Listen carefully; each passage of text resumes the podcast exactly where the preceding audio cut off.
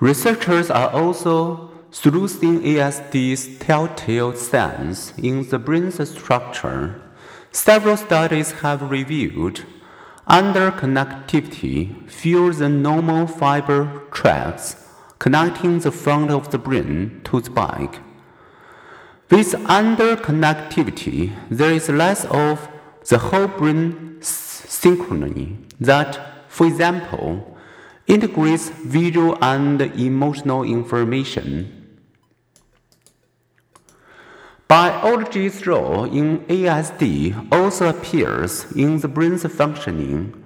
People without ASD often yawn after seeing others yawn, but as they view and imitate another's smiling and frowning, they feel something of what the other is feeling.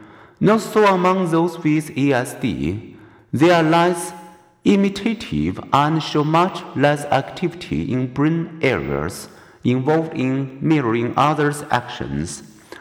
When people with ASD watch another person's hand movements, for example, their brain displays less than normal mirroring activity.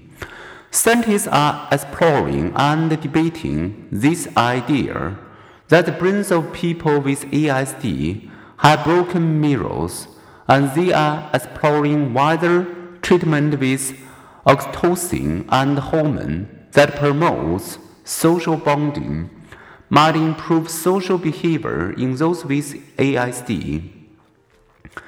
Thinking to systemize empathy, Baron Cohen and his Cambridge University colleagues collaborated with Britain's National Autistic Society and film production company, knowing that television shows with vehicles had been popular among kids with ASD, they created animations with toy vehicle characters in a pretended boy's bedroom, grafting emotion conveying faces onto toy trams, trains, and tractors.